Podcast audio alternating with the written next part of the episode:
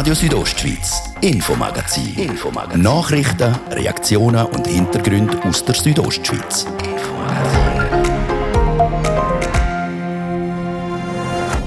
Oktobersession im Grossen Rat. Das grosse Thema heute ist der sogenannte Green Deal. Mit dem soll ein klimaneutrales Graubünden bis 2050 möglich sein. Was die Finanzierung von dem Ganzen angeht, dort ist man sich politisch nicht ganz einig. Es kann nicht sein, dass jetzt der Bürger also quasi über eine Steuererhöhung das berappen muss. Es muss sozialverträglich sein. Es kann auch nicht sein, dass das Gewerbe zur Kasse gebeten wird sagt die FDP-Grossrätin Vera Stifler. Wir haben die heutige Debatte vor Ort mitverfolgt.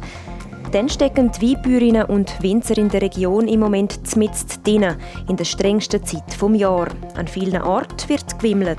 Es ist die schönste Zeit des Jahres. Oder? Es ist ein Jahr Arbeit, das ich nachher hier in der Waage sehe oder anschauen die Trauben. Es ist, es ist eine Freude eigentlich, ja. Sagt der Rap- und Kellermeister Marc Monera. Unsere Reporterin war beim Wimmeln dabei. Gewesen. Und wenn es um die Wohnattraktivität geht, dann gibt es bei den Bündner Gemeinden durchaus Verbesserungspotenzial. So auch in Klosters. Für den Gemeindepräsident ist klar, es muss sich etwas tun. Weil in letzter Zeit halt doch auch die Corona-Situation, die halt eine gewisse Landflucht ausgelöst hat. Was das Wohnen in Klosters, aber auch in anderen Bündner Gemeinden schmackhafter machen soll, das hören wir gerade. Das ist das Infomagazin bei Radio Südostschweiz. Im Studio ist Zeraina Zinsli. Einen guten Abend.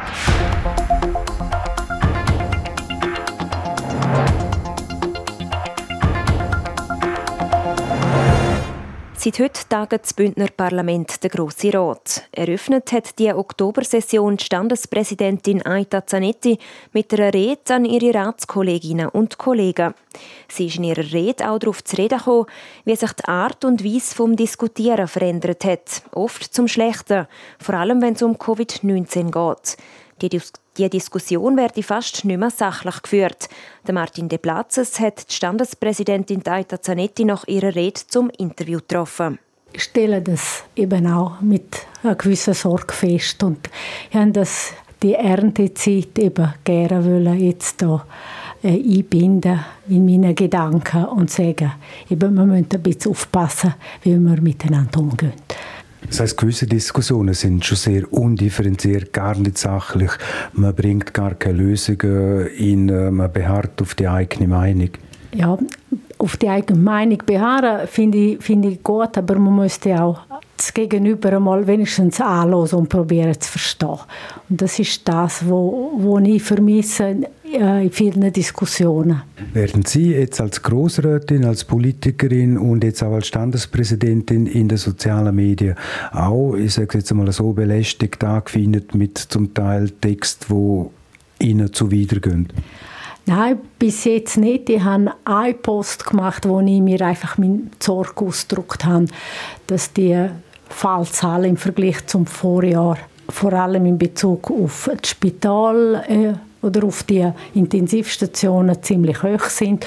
Und dort hat, hat, hat man wie, es hat keine Diskussion gegeben, es hat dann ziemlich ähm, ziemliche Reaktionen gegeben, haben dann auch probiert, immer sachlich zu bleiben und auch sagen, okay, äh, das ist deine Meinung, oder? Auf Facebook tut man sich ja duzen. Äh, aber ich merke, ich merke man, man ist wie nicht mehr bereit, um wie sich überlegen, ja, was für Gedanken hat, hat denn das vis gemacht? Wieso kommt jetzt der zum dem Schluss und um wo treffen wir uns oder wo kann man jetzt auch verschiedene Meinungen stehen? Aber äh, also jetzt ist äh, ich stelle einfach fest, ein bisschen ja, die Undifferenziertheit, wo, wo mir wirklich Sorgen macht. Wenn ich noch die Zertifikatspflicht darf ansprechen vor uns drei Wochen hat die Präsidentenkonferenz Susi Jefferson beschlossen, das hat auch rechtliche Grundlagen gehabt, die zu dem Beschluss geführt haben, dass man im Parlamentsgebäude in Chur keine Zertifikatspflicht kann einführen. Das hat dann auch für Unmut gesorgt, Leserbriefe, die gesagt haben, zum Beispiel keine Zertifikatspflicht, Ausrufezeichen, dann auch keine Grossratssession, basta. Das ist jetzt noch einer von der sanfteren Leserbriefe gewesen. Jetzt Umdenken in der Präsidentenkonferenz. Was sind genau Beschlüsse gewesen? Es war so, dass dort, wo wir das beschlossen haben, hat Bundesbären keine weiteren Beschlüsse getroffen. Oder? Und nachher hat es natürlich die Oktobersession gehabt und sie sich, haben sich sehr selber äh, die, die Zertifikatspflicht eingeführt. Und wir haben das in der PK jetzt nochmal besprochen, weil auch bei der Einführung oder dort, wo wir entschieden haben, wir machen es gleich wie im letzten, in der letzten Saison ist es uns ja bewusst gewesen, dass das auch Fragen aufwirft und das hat es auch. Und wir sind jetzt zum Schluss gekommen, dass wir das so gleich einführen, ab morgen. Frau Standespräsidentin, der Entscheid jetzt zu der Zertifikatspflicht leid, ist schon auch bisschen darauf zurückzuführen, dass da der Unmut in der Bevölkerung zum Teil sehr groß war. Es ist vor allem zu Unverständnis gewesen, wieso müssen Politiker Politiker oder Parlamentsbetrieb nicht Zertifikatspflicht einführen, wenn ich das muss haben oder wenn das ein, äh, ein Restaurant, ein Kino hat. Und die, der Unmut ist auch verständlich.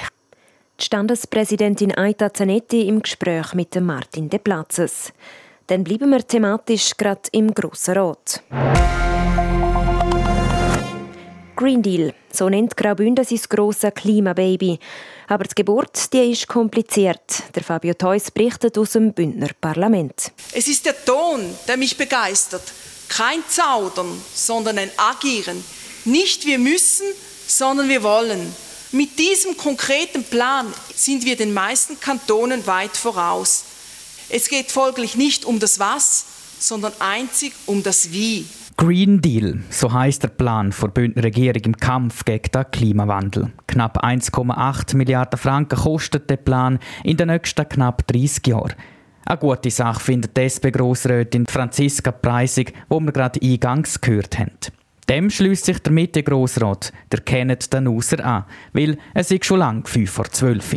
Wenn von einer globalen Erwärmung gesprochen wird, müssen wir in Graubünden immer mit etwa der doppelten Erwärmung rechnen. Also wenn weltweit mit 2 Grad gerechnet werden muss, ist der Kanton Graubünden wie auch weitere Regionen mit Gebirge und Hochlagen mit einer durchschnittlichen Erwärmung von 4 Grad betroffen.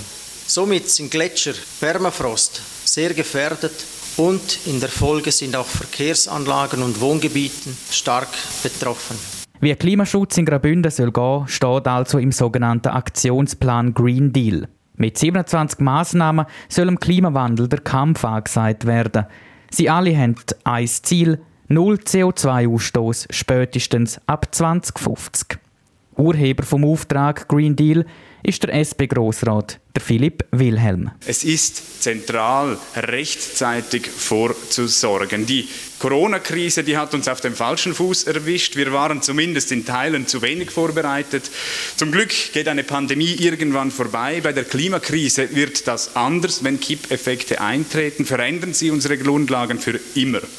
Was aber eben auch anders ist bei der Klimakrise, wir haben hier noch etwas Zeit, aber eben nicht mehr viel. Es wurde gesagt, nutzen wir sie doch und bereiten uns bestmöglich auf sie vor. Anders als beim Philipp Wilhelm trifft der Green Deal beim FDP-Grossrat am Lorenz Ahlig auf wenig oder gar keine Zustimmung.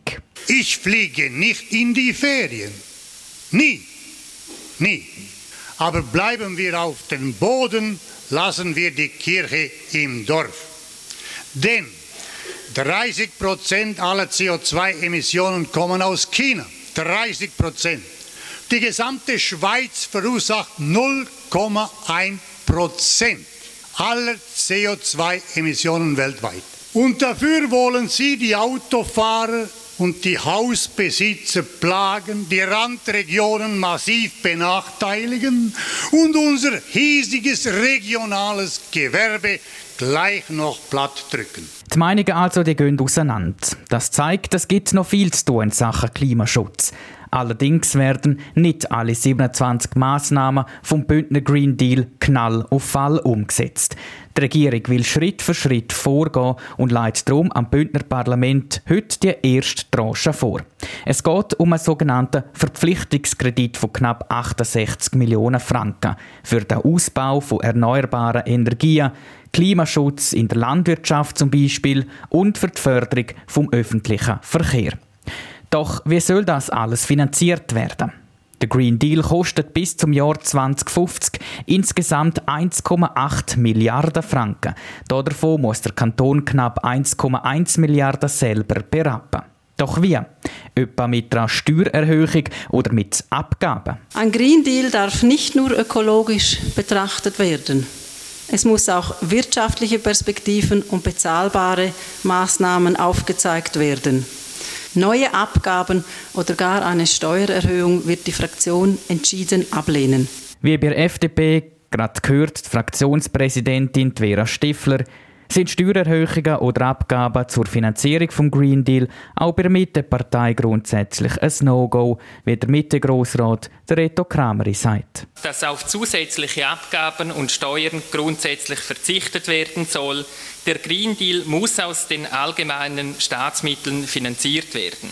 Steuererhöhungen kommen demgegenüber nur als Ultima Ratio in Frage und dazu ist das Parlament erneut zu befragen. Und auch bei SP sind Steuererhöhungen und Abgaben kein Thema, wie Grossrätin Julia Müller bestätigt. Unser Kanton ist imstande, diese Maßnahmen zu finanzieren, ohne die Bürgerinnen und Bürger mehr zu belasten. Wir können diesen Plan sozialverträglich ausgestalten. Anders als die Parteien zieht die Bündner Regierung zur Finanzierung des Green Deal Steuererhöhungen und Abgaben in Betracht. Damit hat die Regierung aber einen schweren Stand, weil die Meinung der Parteien ist in dieser Sache gemacht. Die Frage, wie der Green Deal aber soll finanziert werden, die ist weiterhin offen und führt im Parlament zu Diskussionen.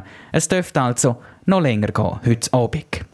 Das der Fabio Theus zur Debatte im Grossen Rat zum Green Deal.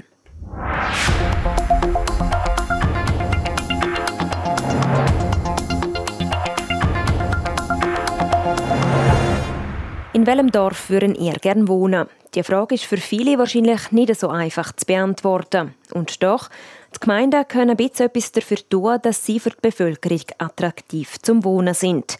Danina Hartmann und der Tobias Sorapera berichten. Häusli bauen. Ein Traum, den viele haben. Doch für das braucht es unter anderem günstiges Bauland. Die Gemeinde Klosters will das jetzt zur Verfügung stellen und will insgesamt 13 Baulandparzellen freigeben.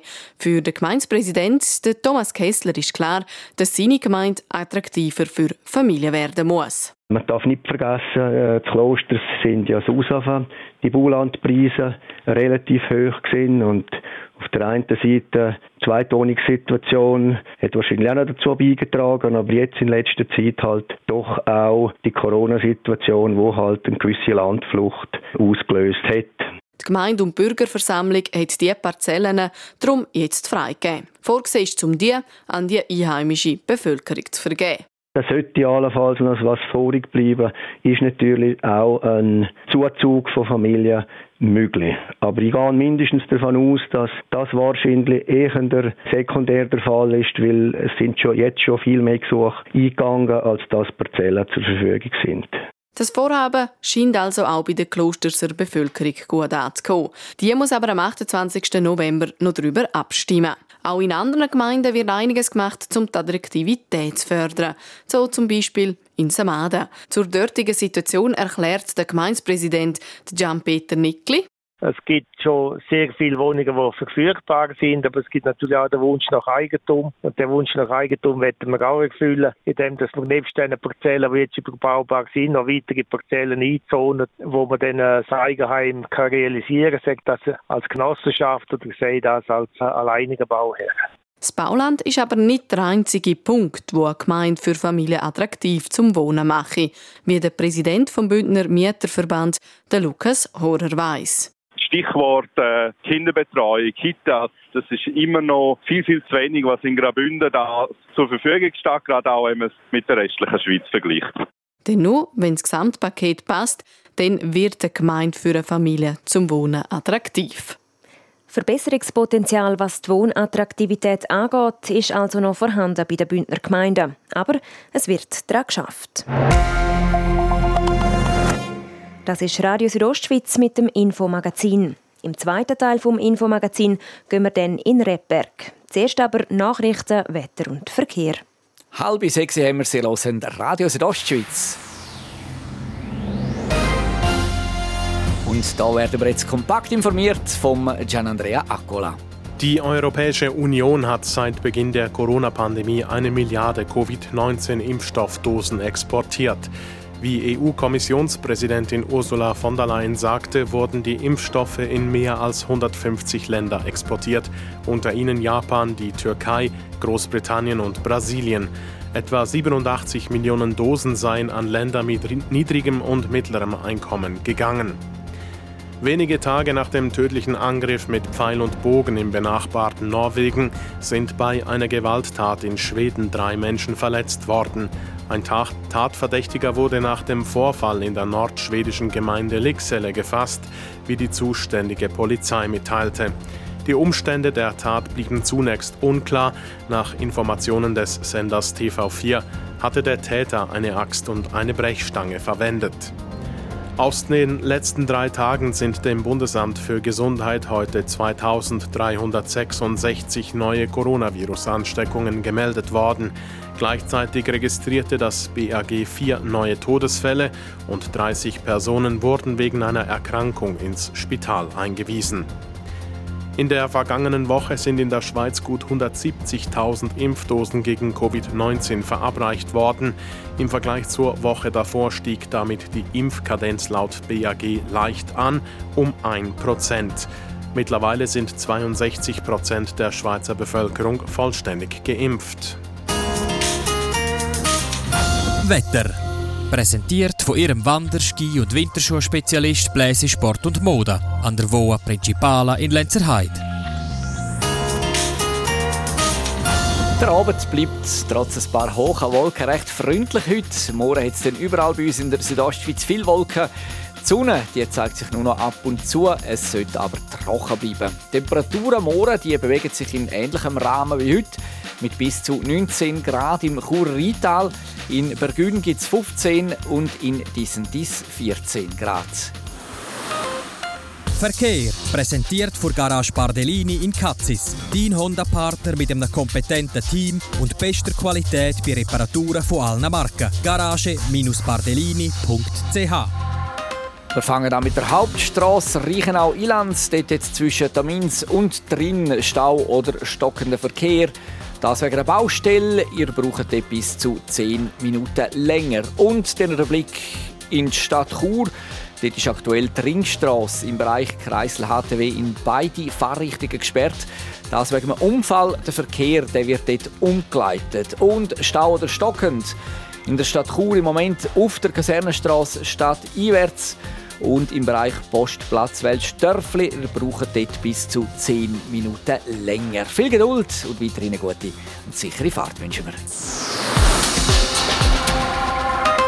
Und damit zurück in die Redaktion zu der Serena Zinsli. Radio Südostschweiz, Infomagazin. Infomagazin. Nachrichten, Reaktionen und Hintergründe aus der Südostschweiz.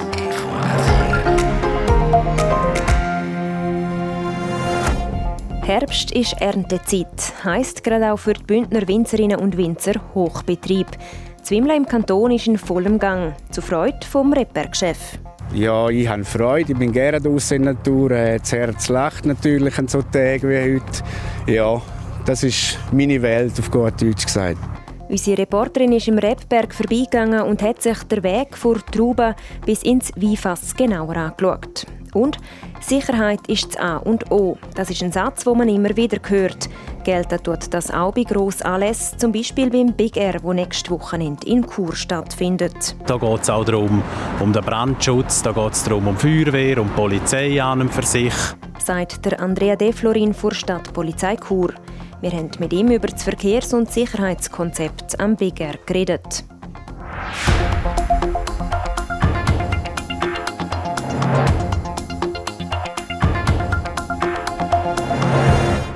Wenn sich die Blätter an den Bäumen langsam verfärben und es wieder früher dunkel wird, dann fängt für viele Weinbäuerinnen und Winzer in der Region die strengste Zeit vom Jahr an, zu wimmeln. Adrian Kretli ist beim Cotinelli Weinbau in Malanz vorbeigegangen und hat die Trauben von der Rebe bis ins Fass begleitet. Es ist noch früh an dem wunderbaren Herbstmorgen in den Weinbergen bei Malanz. Der Stefan Schuler versammelt auch an dem Morgen seine 25 bis 30 Helferinnen und Helfer und erklärt, was es heute zu tun gibt. Er ist quasi der Chef im Rebberg und Ansprechperson Nummer 1 für die Wimmlerinnen und Wimmler. Eine Gruppe, zusammengesetzt aus ganz verschiedenen Leuten. Das sind meistens pensionierte Leute, die kommen und, und auch Erntehelfer. Von Argentinien haben wir jetzt drei Leute da, aber hauptsächlich pensionierte und langjährige Leute, die schon 20 Jahre und mehr wimmeln können und es gerne machen. Ja. Aber es ist ja nicht nur als Plausch, sondern am Schluss muss die Qualität auch stimmen. Wie sieht die Traube dieses Jahr aus? Ist sie gesund? Im Großen und Ganzen ist sie gesund. Wir haben Glück hier in der Bündner Herrschaft. Könnte schöner sein. Wir haben schon einen Haufen zu rauspicken, Kirschessigflüge und Fuhlsau. Aber wir sind zufrieden mit dem, was wir haben. Es gibt Ortschaften, wo, wo, wo es schlimmer verwünscht hat als die Bündner Herrschaft. Ja. Auch heute gibt es also einen Haufen zu tun. Die Kirschessigflüge, hast du gesagt, die hat ganze Arbeit geleistet. Und darum probiere ich doch jetzt einmal selber als Wimmlerin. Wir haben jetzt einmal so einen Bund Trauben weggezwickt. Und da sehen wir schon zum Teil so ein paar verschrumpelte Beeren dran. Stefan, erklär doch mal schnell, was mache ich jetzt genau mit denen? Die verschrumpelt, da müssen wir jetzt alle rauspicken, da zum Beispiel. Da müssen wir wegnehmen, müssen wir wegnehmen. Wirklich alles so gut wie möglich aussortieren. Da haben wir noch Full, Botrytis, sagt man dem. Das muss man auch alles, alles wegnehmen. Da dasselbe. Das muss man einfach so gut wie möglich alles rauspicken, damit der Keller nachher ein sauberes Traubengut hat. Was wäre jetzt das Schlimmste, wenn jetzt irgendein Wimmler das vielleicht nicht sieht und das dran lässt? Ja, schlimm ist es eigentlich nicht. Der Keller hat einfach nachher mehr Arbeit, um das Ganze wieder zu äh, retten, was wir ihm äh, kaputt gemacht haben. Oder? Darum ist es wichtig, so gut wie möglich alles rausgrübeln.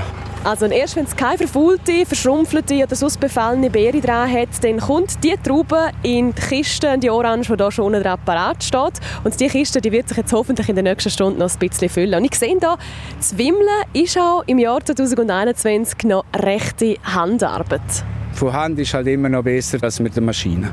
Es ist zwar eine Erleichterung, sie ist auch schneller als 20 äh, Leute, die am Wimmeln sind, das schon, aber man kann auch nicht überall fahren. Oder? Zum Beispiel ist auch nicht jede Anlage bereit, um mit so einer Vollernte zu fahren. Ja.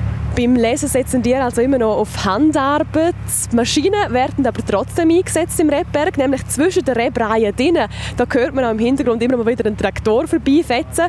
Die kleinen Traktoren die sammeln die Kisten ein, die schon voll sind mit den gelesenen Trauben. Und mit denen geht es jetzt ab in die Weinkellerei. Dort habe ich nämlich auch schon mit dem Kellermeister abgemacht.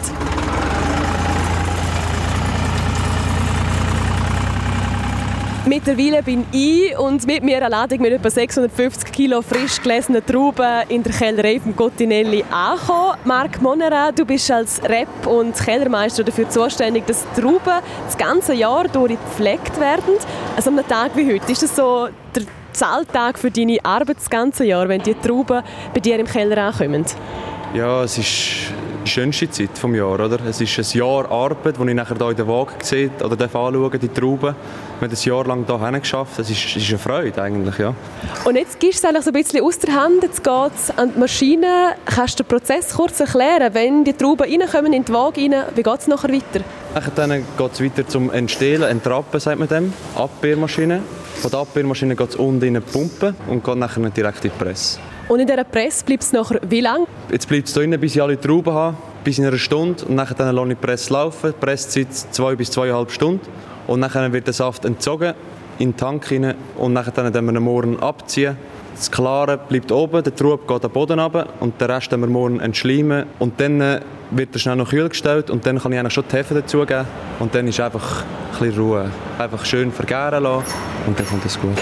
Ruhe und Geduld braucht der Wein also noch, bis er dann effektiv kann in Flaschen abgefüllt werden kann. Was auch heute klar geworden ist, für einen guten Wein braucht es ganz viel helfende Hände, es braucht Teamwork und Einsatz von jeder und jedem Einzelnen. Sagt das vom Rebmeister, der der Weinberg unter dem Jahr durchpflegt, über die Wimmlerinnen und Erntehelfer, bis zum Kellermeister da jetzt am Schluss dann eben doch noch ein paar Entscheidungen trifft, wie der Wein effektiv denn in der Flasche schmeckt. Adrian Kretli hat berichtet, Zwimmeln gibt es an den meisten Orten, vor allem noch die roten Trauben. Aus denen entsteht dann der bekannte Herrschäftler Pinot Noir.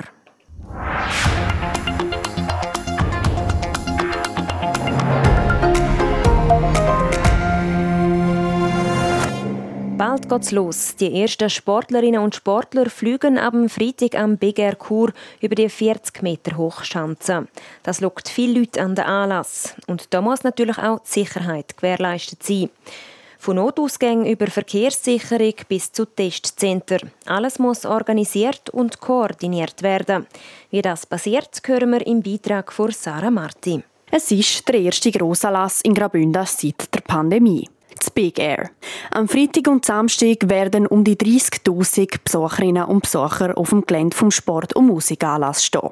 So viele Leute auf einem Haufen, das muss natürlich geordnet zu und her gehen. Darum hat die Stadtpolizei Chur ein Sicherheitskonzept ausgelügelt. Laut Andrea De Florin, Abteilungsleiter bei der Stadtpolizei Chur, gehören hier ganz verschiedene Aspekte hinein. Was jetzt sicher auch sehr speziell ist, ist natürlich das Covid-Schutzkonzept, das auch ein Bestandteil davon ist. Das ist sehr umfangreich und mit dem Gesundheitsamt Graubünden entwickelt worden.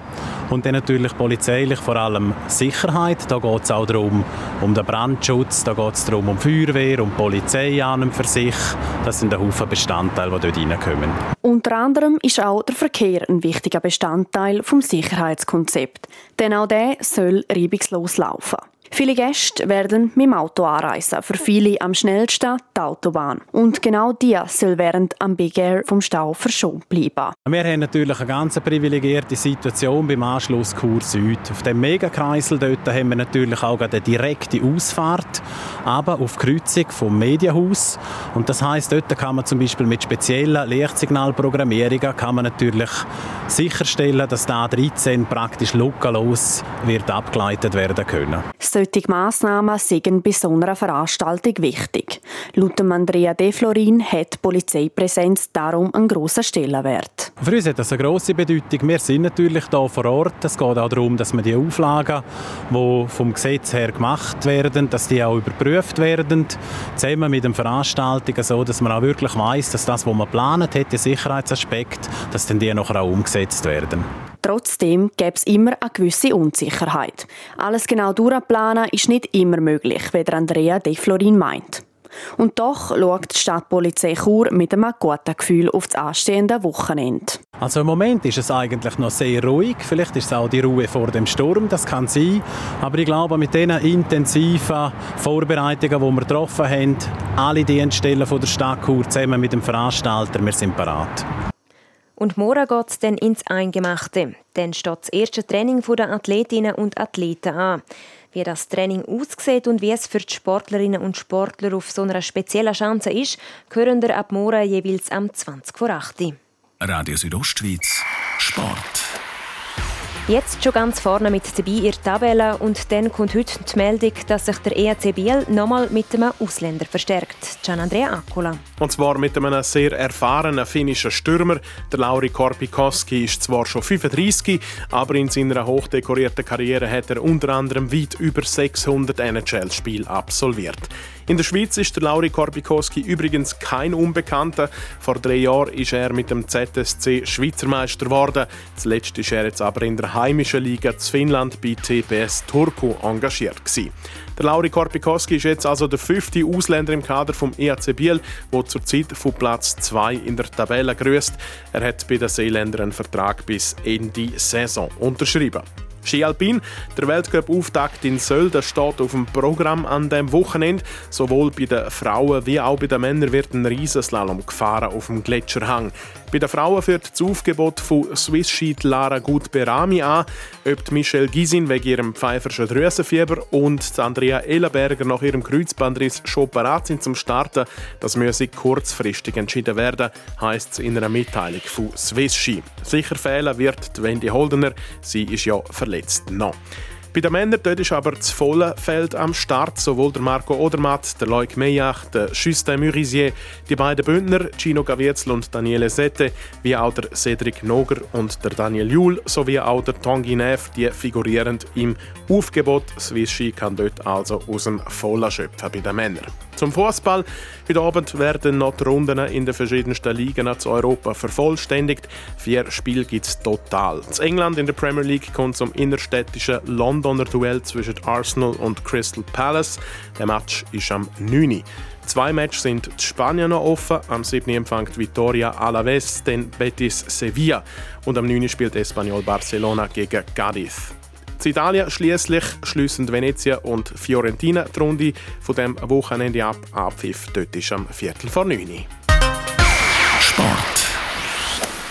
So viel für heute. Das Infomagazin gibt es vom Montag bis Freitag jeden Abend ab dem Viertel ab 5 Uhr hier bei Radio Südostschweiz.